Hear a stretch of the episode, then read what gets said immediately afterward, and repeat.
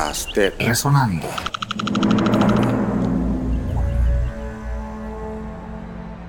Otro espectáculo público, pero al cual no concurría sino un número muy reducido de personas, eran las galleras. El número de aficionados a las peleas de gallo era muy pequeño en comparación de la población y no tenía mayor importancia. En relación con las actividades comerciales de Panamá en la época de niñez y mi adolescencia, reducida como era la población de la ciudad, el comercio naturalmente tenía que ser también muy reducido.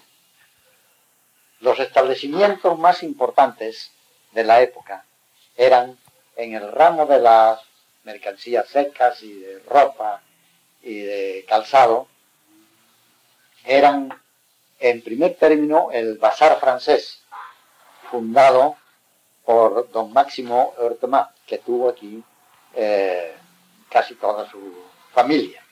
El Bazar francés existió en el mismo lugar donde se encuentra hoy el registro público, exactamente el mismo edificio. Pero en los primeros años de la República se extendió y tuvo una sucursal eh, otro edificio cercano que da sobre la esquina de la Avenida Central y calle Octava.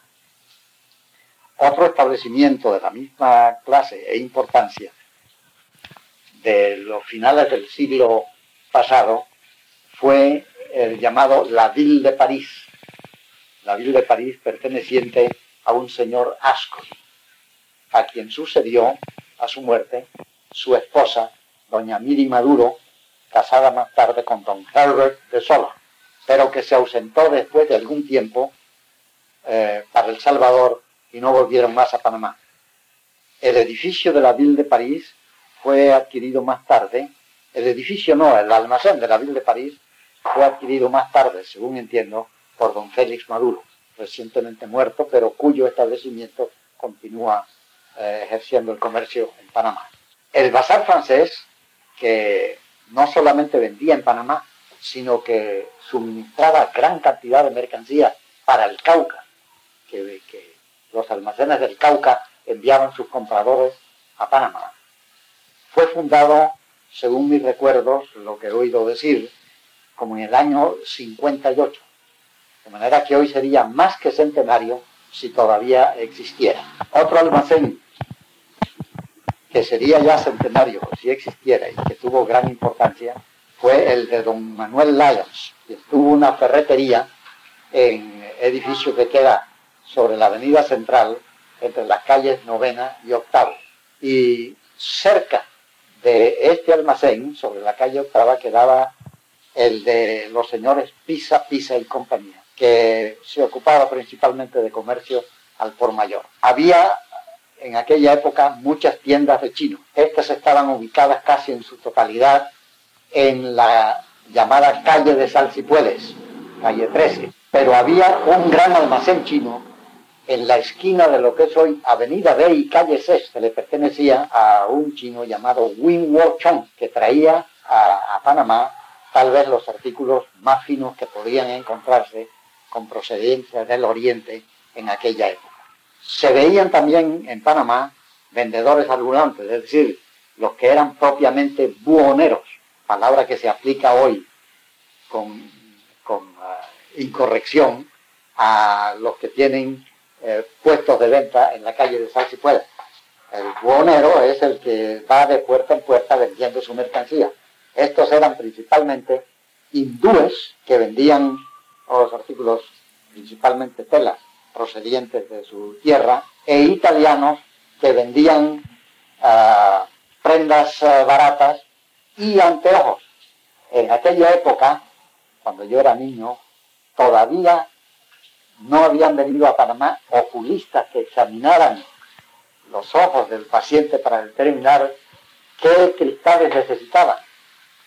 Estos italianos vendedores de anteojos iban de puerta en puerta donde había un señor, una señora que necesitaba Dios, se probaban entre los diversos, eh, los de diversos grados que ellos eh, tenían, y cuando encontraban uno que en medio les quedaba bien, dice, ah, con estos veo mejor. Y así se puede. Aquí no comenzaron a venir oculistas verdaderos, sino allá por el año de 1894, cuando vino aquí un doctor Huntington, que fue quien me examinó a mí, encontró que yo era miope y me puso anteojos ya por medio de una receta, una prescripción que tuvieron que enviar para que fuera llenada a Nueva York. Después de ese doctor Huntington, vino aquí como oculista el doctor Pedro de Ovalle, que fue el primer oculista panameño que trabajó en su profesión en Panamá.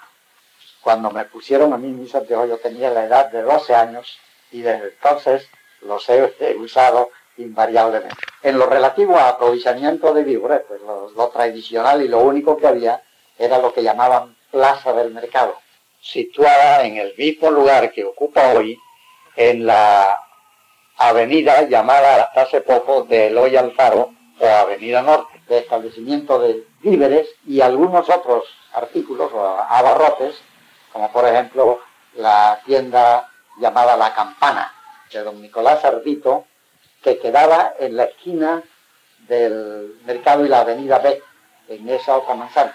También tuvo allí una tienda don Octavio Vallarino, que se llamaba, me parece, La Confianza. También tuvo allí una tienda de mucha importancia y que llegó a tener un gran valor comercial, don Gustavo Adolfo Alvarado, y otra, don Mateo Simons, y don David Abad. Podcast Resonando.